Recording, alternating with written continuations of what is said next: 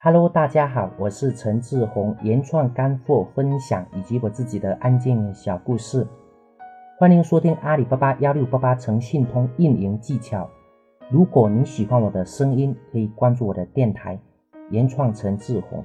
今天我要分享的是，在我们做阿里巴巴幺六八八的时候，我们一定要跟着阿里变，就这样子，我们才能成为赢家，也更有机会成为赢家。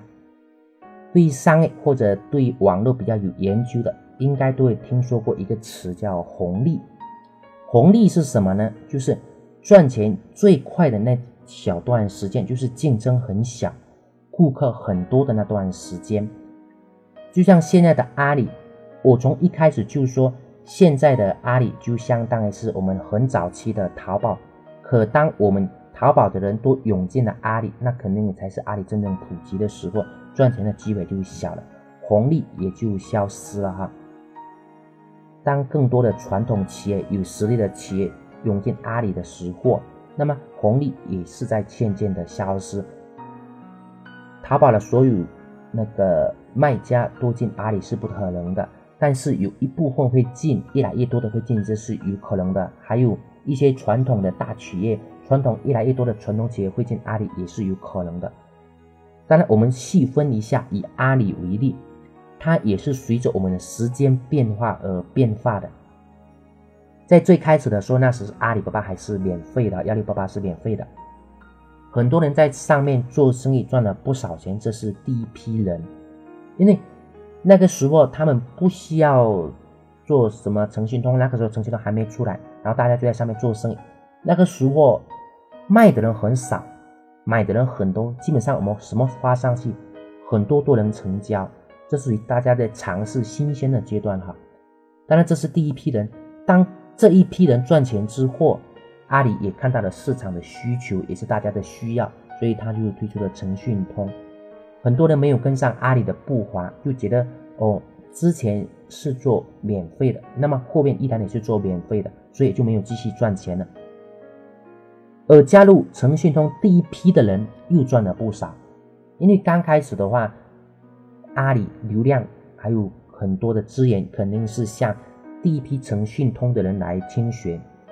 接着，阿里幺六八八又推出了，比如说买家保障、实力认证，还有我们现在营销宝之前的网销宝。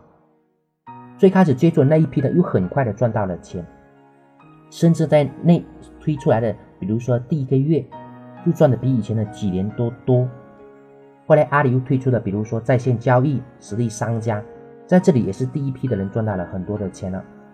大量的事实告诉我们，第一个吃螃蟹的人往往机会更多，更能赚到钱。等别人吃了螃蟹，我们才想着去买螃蟹，那么往往就错过了。做生意也是这样子，我发现那些跟得上幺六八八脚步的人。很多都赚到很多的钱，而后来者也有赚到钱的，也有脱颖而出的，但是就是没有了这份红利，因为市场很多时候都比较饱和，我们要的是在这竞争激烈当中脱颖而出。在刚开始竞争的时候，真的是都是比较小的。当然，我说的这个饱和不是百分之百的饱和，是相对啊，因为即使到现在，甚至未来的十年、二十年，甚至是五年。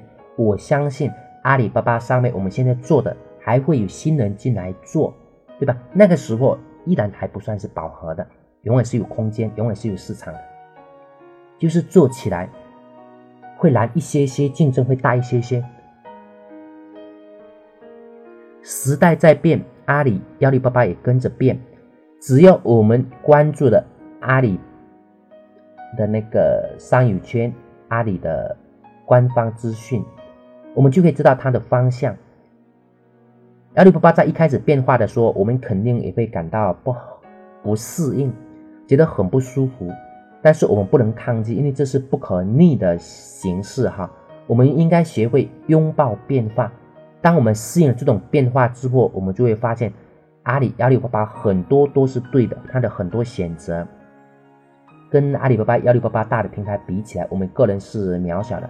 所接触的知识面也是非常有限，而阿里、阿里巴巴它是一家非常大的企业，它更高瞻远瞩、更能看到未来三年、五年，甚至是更远，也更用心的在做。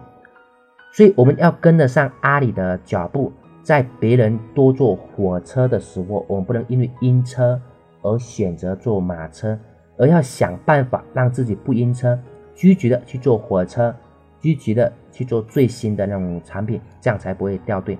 不仅是阿里幺六八八，这个世界其实一直都是在变化的。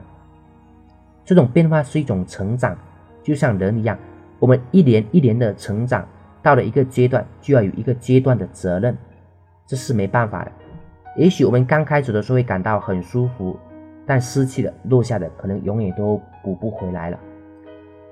所以说，过去阿里幺六八八发生了很多次的变化，未来还会有很多的变化。